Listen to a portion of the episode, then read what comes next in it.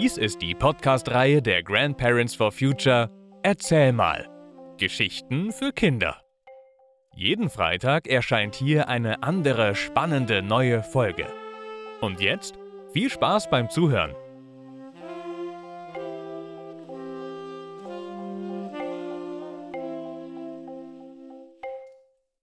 Keinerlei leere Versprechungen mehr. Ich bin in Münster aufgewachsen und in Münster, da muss jedes Kind einfach Fahrrad fahren können. Nun, ich war fünf Jahre groß und ich hatte damit ein Problem. Oder besser, ich hatte überhaupt ein Problem. Mir wurde schnell schwindelig und ich konnte kein Gleichgewicht halten. Wenn ich auf einen Baum kletterte und mich auf einem Ast langhangeln wollte, mir wurde schwindelig.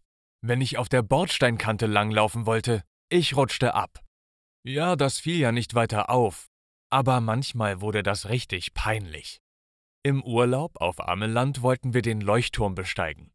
Nur die Treppe war aus Metall, ganz offen und lief mit einem offenen Geländer an der Innenwand hoch.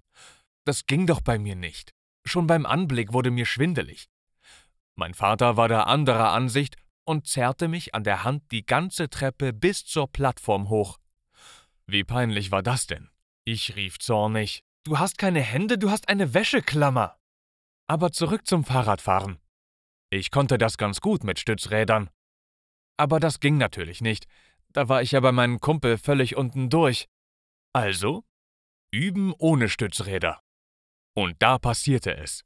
Meine Mutter sagte, wenn du das schaffst, dann bekommst du ein neues Fahrrad. Also das lohnte sich. Das wollte ich, da musste ich mich anstrengen.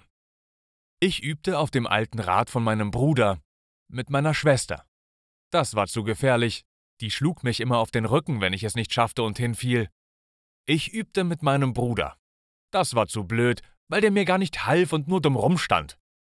Ich übte allein. Aber irgendwann hatte ich, weil ich immer wieder hinfiel, meine Knie total verschrammt. Neuer Tag, neues Glück.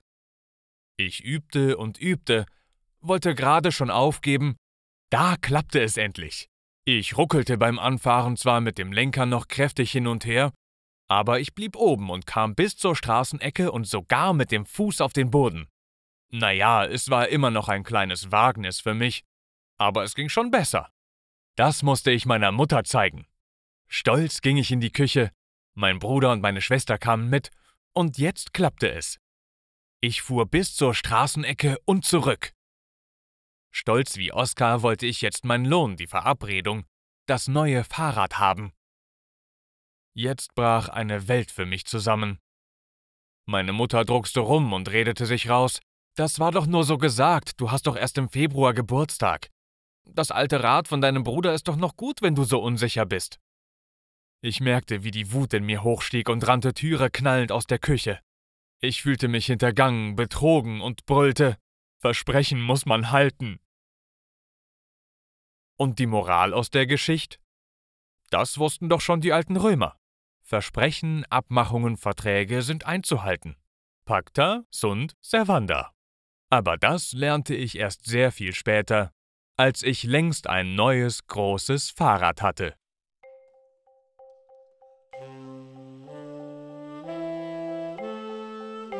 Das war keinerlei leere Versprechungen mehr. Gelesen von Matthias Wieg.